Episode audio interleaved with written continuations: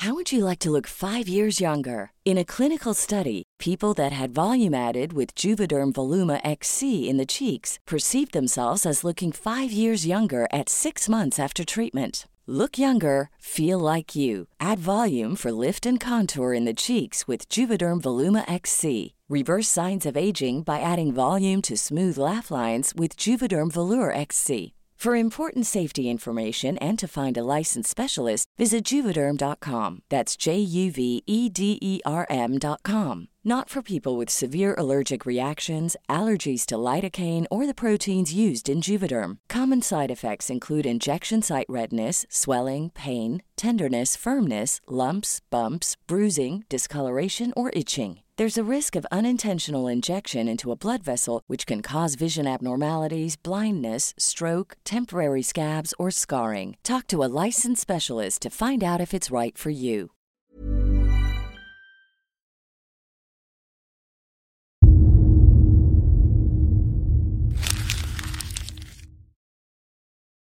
Seguirle el ritmo al país no es cosa fácil, pero en este espacio intentaremos, semana a semana y en 25 minutos, comprender juntos lo que sucede en el territorio que habitamos.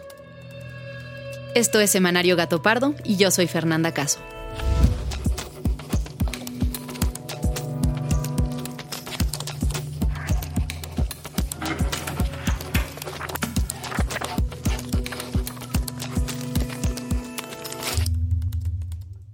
Esta semana ya teníamos todo listo para armar el episodio de hoy sobre un tema específico de la reforma eléctrica que se está discutiendo en el Congreso. Habíamos hecho ya varias entrevistas y habíamos investigado el tema. Pero el viernes sucedió algo que nos obligó a cambiar de planes. Hoy el presidente López Obrador fue demasiado lejos en sus ataques contra mí. ¿Por qué lo hace? Porque no ha podido sacudirse el escándalo de las casonas de su hijo en Houston. Esa es la voz de Carlos Loret. Ese día, por la mañana, el presidente había revelado en su conferencia mañanera sus presuntos ingresos, que comparó con su sueldo como presidente en una presentación. Inmediatamente, periodistas de todas las ideologías, abogados y activistas se solidarizaron con Loret y señalaron la gravedad de lo que el presidente había hecho, revelar información privada de un particular, en este caso un periodista, en represalia por un reportaje publicado como parte de su trabajo. Oigan, creo que tenemos que cambiar de tema. No sé qué tanto estén pendientes de lo que pasó hoy con Loret y el presidente, pero pero creo que tenemos que hablar de eso. Entonces pensé que tal vez podemos organizar una mesa, a ver si logramos, ¿no? Pero creo que valdría la pena intentarlo. Decidimos entonces hacer un episodio especial. Por la premura de lo sucedido, este será un episodio con un formato distinto al semanario de siempre. Pero antes de ir a ese tema, vayamos a la junta editorial que tuvimos unos días antes y en la que discutimos los temas más relevantes de la semana. El primero de ellos fue la denuncia por el uso de ivermectina en la Ciudad de México para tratar pacientes con COVID. Un tema importante también podría ser lo de la ivermectina, que bueno, esta nota que salió, que el gobierno de la Ciudad de México está experimentando aleatoriamente con personas infectadas de COVID y le está dando este medicamento no aprobado, está cañón, ¿no? Según reportó Animal Político, el gobierno de la Ciudad de México gastó casi 30 millones de pesos en la compra de 293 mil cajas de ivermectina, un medicamento que no está recomendado ni aprobado para el tratamiento de COVID-19 por el gobierno federal y que ha sido desaconsejado por la Organización Mundial de la Salud, la Agencia Europea del Medicamento y la FDA. Se calcula que unas 200.000 personas recibieron este tratamiento. El asunto estalló cuando el portal de investigación científica estadounidense Social Archive decidió bajar el reporte del estudio que había publicado la Ciudad de México diciendo que se trataba de una medicina efectiva de su portal argumentaron problemas serios en la metodología de investigación, en el análisis de resultados y particularmente faltas éticas al no haberle informado a los ciudadanos que se les estaba recetando un medicamento en fase experimental, y ya que ellos decidieran si querían o no usarlo. Las autoridades capitalinas e incluso el subsecretario López Gatel, se han excusado diciendo que no se trató de un experimento, sino de una política pública en un momento de crisis en el que había poca información disponible y empezaba a surgir cierta evidencia de los beneficios de la ivermectina. La Ciudad de México no condujo ningún experimento, ni en su momento el Instituto Mexicano del Seguro Social. El siguiente tema que abordamos sucedió en la caseta Palo Alto, de la autopista del Sol rumbo a Acapulco. Que lo de el caso Ayotzinapa y el camión de Soriana, yo no vi que se hiciera muy viral en redes, pero la neta estuvo muy fuerte. En medio de una manifestación, un grupo de supuestos estudiantes de la normal rural de Ayotzinapa robó un tráiler de Soriana. Una vez que tuvieron el control de él, lo echaron a andar sin conductor contra elementos de la Policía Estatal y la Guardia Nacional que estaban intentando contener la manifestación. Había un tráiler, había un tráiler sin, sin, no lleva, no lleva pasajero, no lleva chofer, no lleva chofer. El saldo del enfrentamiento, que duró tres horas, fue de 27 heridos, entre ellos 14 elementos de la Guardia Nacional, 8 policías estatales y 5 estudiantes. Finalmente, en la Junta hablamos de un caso sumamente doloroso el diario Crónica dio a conocer una investigación que revela historias y fotografías que muestran a niños amarrados, humillados u obligados a hacer tareas extenuantes como supuestos castigos por su conducta en albergues de la Ciudad de México. Minutas de trabajo oficiales detallan la violencia que los pequeños han sufrido y ya algunos empleados de estos lugares han confirmado la situación. La jefa de gobierno, Claudia Sheinbaum, negó estas acusaciones y aseguró que tanto los señalamientos por abusos en albergues como la polémica sobre el uso de la ivermectina son para afectar su administración. Establecieron una estrategia de ataque al gobierno de la ciudad, como tienen su estrategia de ataque al gobierno de México y al presidente Andrés Manuel López Obrador. Alejandra, una de las editoras de Gato Pardo, nos actualizó sobre lo que pasó después en este caso. Bueno, pues resulta que luego de la reacción del gobierno local, el diario La Crónica decidió, o bueno, anunció que, había decidido bajar el reportaje para hacer modificaciones y lo que argumentó es que iba a hacer cambios para proteger la integridad de los niños que aparecen en las fotografías, pero una vez que volvió a subir el reportaje, varios medios notaron que no solo se quitaron las fotos, sino que también se añadieron un par de párrafos con la postura del gobierno de la ciudad, entre varios otros cambios. Y ahora sí, Vamos al tema principal de esta semana. Para hablar de él, tendremos una mesa con tres extraordinarios panelistas, pero primero vamos a recapitular lo sucedido. El jueves 27 de enero, el periodista Carlos Loret de Mola presentó un reportaje de Latinus y Mexicanos contra la corrupción y la impunidad, en el que revela que el hijo del presidente, José Ramón López Beltrán, ha vivido los últimos años en casas de lujo en Houston con su pareja, sin que quede muy claro el origen de sus recursos.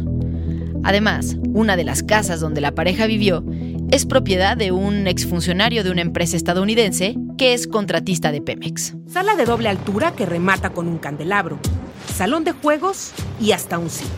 En la parte de atrás, La Joya, una alberca climatizada de 23 metros de largo que forma parte de un jardín adecuado para los tradicionales asados tejanos. A partir de este reportaje, el presidente emprendió una embestida contra Loret en la que ya no solo se cuestionaba su credibilidad, sino que empezó a insistir en saber cuánto dinero ganaba. Este audio es del miércoles 9 de febrero. Adelanto que le quiero pedir, en aras de la transparencia, a Lore de Mola si me puede decir, nos puede decir cuánto gana. Dos días después, el viernes 11 de febrero, las cosas subieron aún más de tono. Durante su conferencia matutina, el presidente López Obrador decidió él mismo revelar los supuestos ingresos del periodista, lo cual provocó una avalancha de reacciones. Las muestras de solidaridad con Loret se hicieron presentes a lo largo del día y por la noche. Más de 60.000 personas se unieron a un espacio de debate en Twitter que rompió récord de audiencias y en donde estuvieron presentes periodistas, medios de comunicación, políticos, ciudadanos y activistas que señalaron la ilegalidad de haber revelado información privada de un particular y además todas las implicaciones de que un presidente tome represalias como esta cuando un periodista publica algo que no le gusta. Y así llegamos a nuestra mesa de diálogo con Carlos Bravo Regidor, Georgina Jiménez y Ernesto Villarreal. Carlos Bravo Regidor, quien es internacionalista e historiador, fue fundador y coordinador del programa de periodismo del CIDE. Colabora como analista en Foro TV y Radio Fórmula y escribe en Reforma, Gato Pardo y Expansión. Georgina Jiménez, quien es analista de datos y coordinadora de contenido en la organización Data Cívica, una organización que usa los datos y la tecnología como herramientas para defender los derechos humanos y fortalecer a la sociedad civil y al periodismo. Ernesto Villanueva, doctor en Derecho y en Comunicación, investigador de la UNAM y nivel 3 del Sistema Nacional de Investigadores, y además es colaborador de la revista Proceso.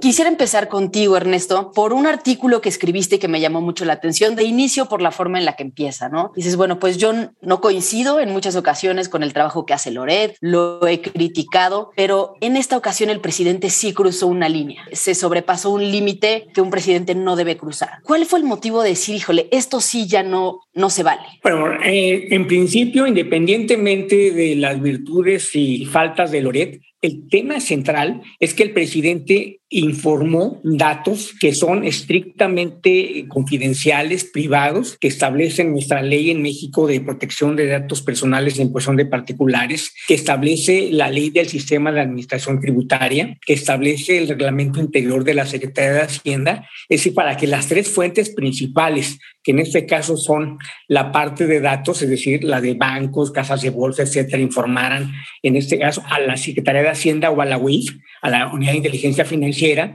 y peor aún, que se le informara al presidente y que éste las hiciera públicas por las razones que fuesen, esto está estrictamente prohibido, está fuera de la norma. No solo es incorrecto, inapropiado, injusto, inadecuado, sino es ilegal. Ese es el punto central, que es ilegal. Ahora, Carlos, ha habido mucho este debate en redes sociales diciendo, bueno, pues si Loret publicó datos personales ¿no? del hijo del presidente, que no es político de una casa, ¿por qué no se vale que el presidente publique información personal sobre Loret? ¿no? Como intentando equiparar esto. ¿Cuál es tu punto de vista al respecto? Yo creo que aquí hay una falsa equivalencia, ¿no? Y una falsa equivalencia quizás propiciada por la propia forma en que el presidente explica sus intervenciones en ese sentido. Él ha recurrido varias veces al concepto del derecho de réplica. ¿No? Sin embargo, en realidad, bueno, hay una ley reglamentaria del artículo sexto constitucional sobre el derecho de réplica, a la cual el presidente pues, no se está acogiendo. Entonces, lo primero que habría que decir es que en realidad el presidente no está ejerciendo un derecho de réplica. Lo que está ejerciendo es el poder de su plataforma de comunicación para responder a un reportaje pues que le es adverso,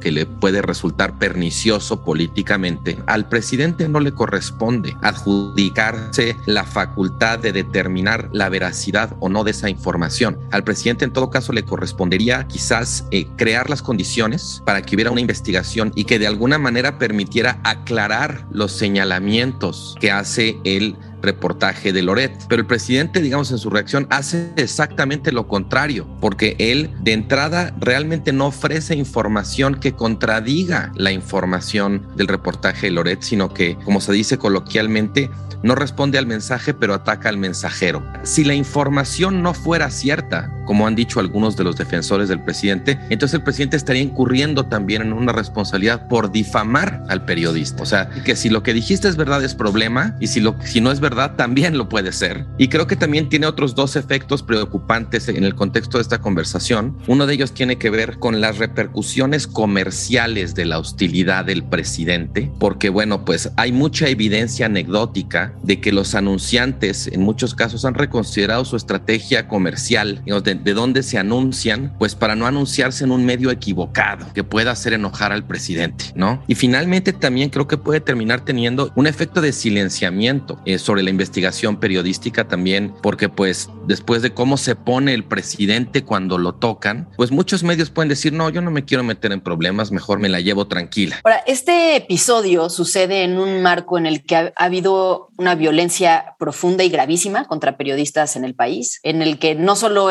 son los asesinatos, sino que hay agresiones todos los días. Pero de pronto pareciera que todas estas preocupaciones únicamente le preocupan a los periodistas, ¿no? Únicamente son como un problema del gremio. Georgina, tú lo ves desde una perspectiva de la sociedad civil en la, en la que están analizando muchos temas. ¿Por qué le tendría que importar a la sociedad civil lo que está pasando? Y... De entrada creo que sí hay un tema periodístico súper importante, ¿no? O sea, creo que sabemos y deberíamos todos saber que a veces parece que no es tan obvio, pues, pero pues que el periodismo es una cosa elemental para la democracia, ¿no? Y creo que a veces, o sea, que haya gente que esté fiscalizando y como cuestionando las decisiones del gobierno es algo pues, importante, ¿no? Para que avancemos, para que hagamos las cosas bien. Y creo además que mucho de lo que dijo el presidente ayer como que revela mucho sobre el, cómo piensa el ejercicio periodístico, ¿no? A mí me, me estaba escuchando y me pareció súper, súper grave cuando dice, por ejemplo, esto de, dice como, ay, es que le están pagando tanto a Loret y esto a mí Televisa me lo va a tener que venir a explicar, ¿no? Y dices, o sea, de verdad cree, o sea, me, me, parece muy grave que crea, ¿no? Que, que él tiene, ¿no? Que, que, los medios le tienen que rendir cuentas sobre a quién contratan. Y, o sea, más allá de todo el tema que haya con Televisa, la publicidad oficial, etcétera, ¿no? Entonces creo que por un lado, pues está el tema de, de los medios que es muy, o sea, el tema del periodismo en sí que es muy preocupante, ¿no? Y que aparte creo que cuando el presidente sale y hace esto como que pues le da permiso a un chorro de actores, ¿no? Sabemos que muchos de los homicidios de periodistas en México no son necesariamente de parte del gobierno federal, ¿no? Sabemos que hay,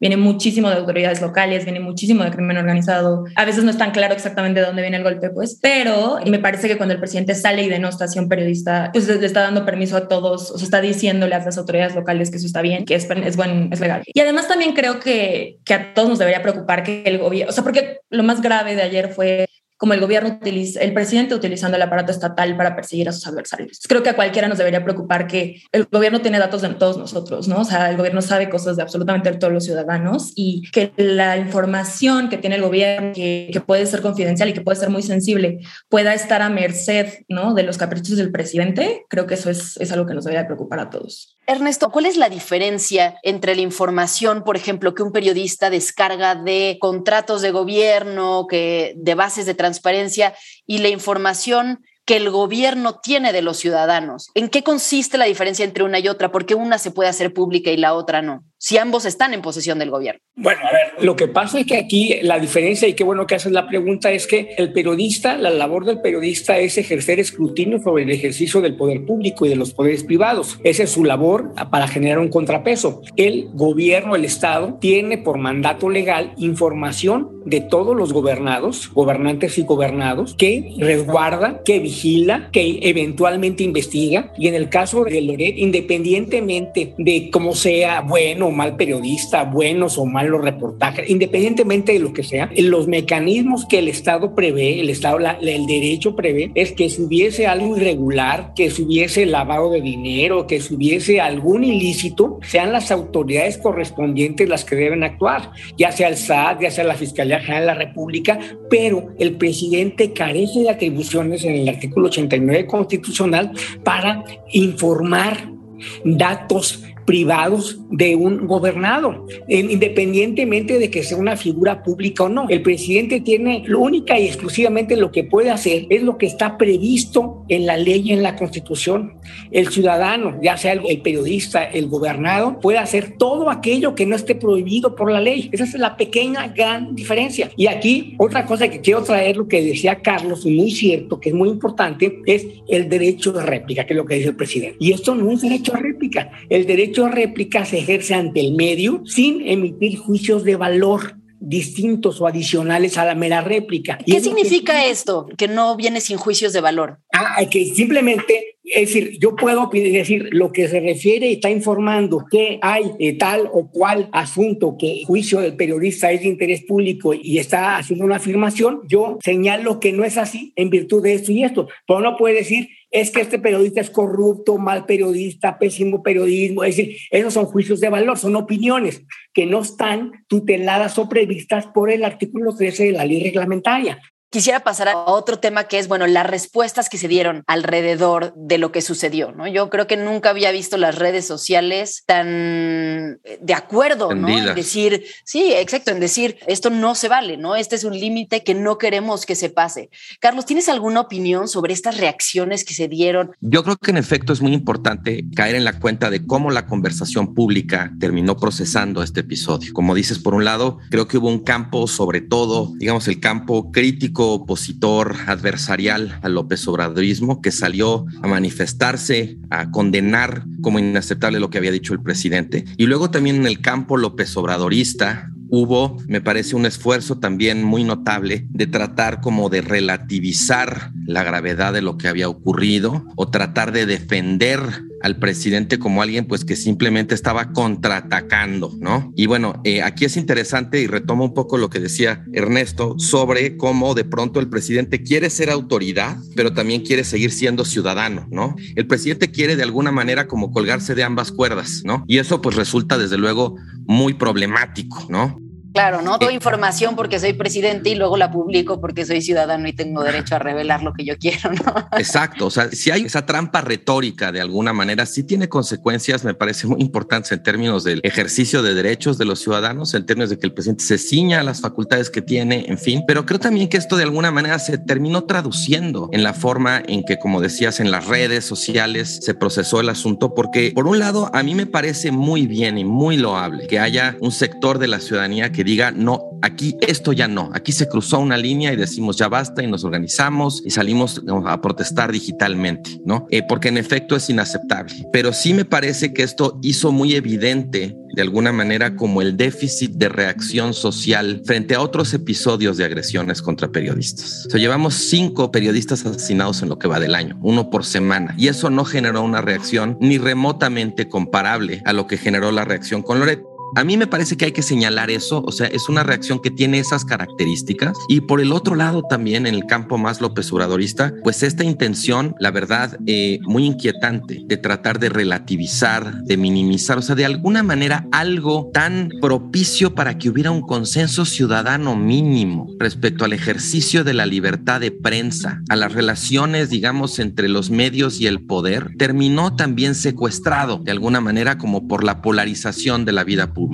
Claro, que es lo que ha pasado, ¿no? Durante los últimos años en todos los temas, ¿no? Y que parece que uno tiene ya una opinión en función del bando para el que juega. Y bueno, quisiera preguntarte a ti, Georgina, tu opinión sobre la forma en la que yo seguí el Twitter Spaces y al principio se veían muchos ciudadanos participando, muchos periodistas solidarizándose, pero al final era un desfile de políticos de oposición uno tras otro, con discursos muchos legítimos, ¿no? Pero un punto en el que ya parecía que de ahí querían armar una campaña cuando en realidad no, era, era una cohesión social alrededor de un descontento, ¿no? Original. ¿Tú cómo lo ves? No, a mí también, o sea, igual que, que todo lo que ustedes han dicho previamente, me preocupa mucho la polarización y me preocupa de ambos lados, porque creo que a veces también lo que pasa, como esto, como de pronto la gente de la oposición, como muy así evidente, no, lo que, lo que hicieron está muy mal y como intentando como montarse en la coyuntura, pero también algo que me pareció súper desafortunado fue ver a ciudadanos como queriéndose salir, ¿no? Como diciendo, ay, pues a mí sí me parece muy mal esto, pero yo no quiero hacer equipo con esta persona de la oposición. Hay figuras que generan mucha división, ¿no? Chumel Torres, no sé.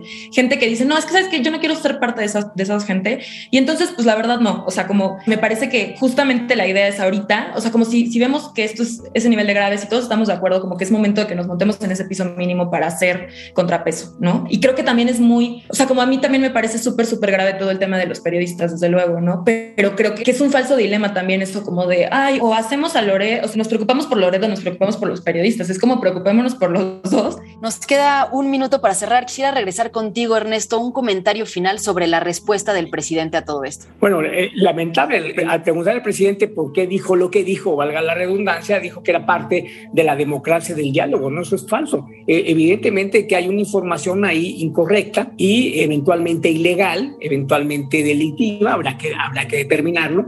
Y segundo, yo sí quisiera precisar por todo lo que se ha dicho aquí, yo soy, digamos, que afín a la política de López Obrador, sin embargo, no soy dogmático. No quiere decir que los que estemos a favor de él estemos a favor de todo, ni los que estemos en contra estemos en contra de todo. Yo creo que hay que tener una racionalidad, y aquí retomo las palabras de Georgina, un mínimo común denominador de algo que está mal. Y si está mal, lo diga quien lo diga, está mal. O sea, no podemos tomar mandos en este tipo de cosas y sí tenemos que ser muy claros. En las últimas horas, el tema ha seguido dando de qué hablar. El fin de semana, 17 gobernadores y la jefa de gobierno firmaron una carta en la que muestran su respaldo al presidente y aseguran que los ataques vienen de grupos económicos que perdieron sus privilegios. El domingo por la noche, el hijo del presidente, José Ramón López Beltrán, publicó un documento de media cuartilla en la que niega el conflicto de interés y asegura que sus ingresos vienen de su trabajo para la empresa K-Partners. Dicha empresa, K-Partners, es propiedad del hijo de Daniel Chávez Morán, fundador de Vidanta y asesor del presidente López Obrador en el tren Maya.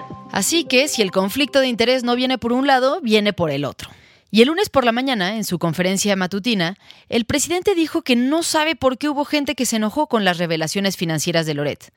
Y volvió a decir que le pedirá al INAI publicar la información de este periodista.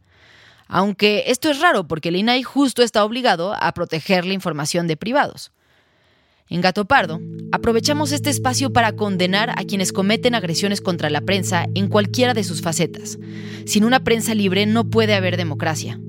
En Semanario le dedicamos un episodio al tema de asesinatos de periodistas que se publicó el primero de febrero y que sería fundamental escuchar en complemento a este si no lo han hecho. Con esto estamos llegando al final del episodio de hoy, pero no queremos que te vayas sin antes comentar los temas de los que hay que estar pendiente esta semana. El primero de ellos es el proceso judicial contra el ex candidato presidencial Ricardo Anaya. El día de ayer, Anaya no acudió a la audiencia en la que se le había solicitado estar de manera presencial y solo fueron sus abogados. Esto podría derivar en una orden de aprehensión en su contra por posible fuga en cualquier momento, y dependerá del juez otorgarla o no dependiendo de las pruebas que presente la Fiscalía.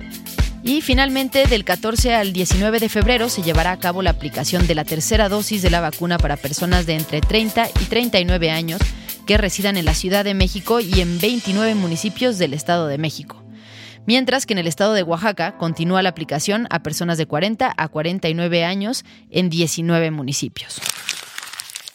Muchas gracias por habernos escuchado y gracias también a quienes hicieron posible este episodio. Alejandra González Romo, Guillermo Sánchez y Sandra Barba en la selección de temas y elaboración del guion. A Joaquín León en el diseño creativo. María José Vázquez y Fabiola Vázquez como asistentes de investigación y Pablo Todd de Mano Santa por la producción sonora. Nos encontramos aquí mismo, la próxima semana, en Semanario Gato Pardo.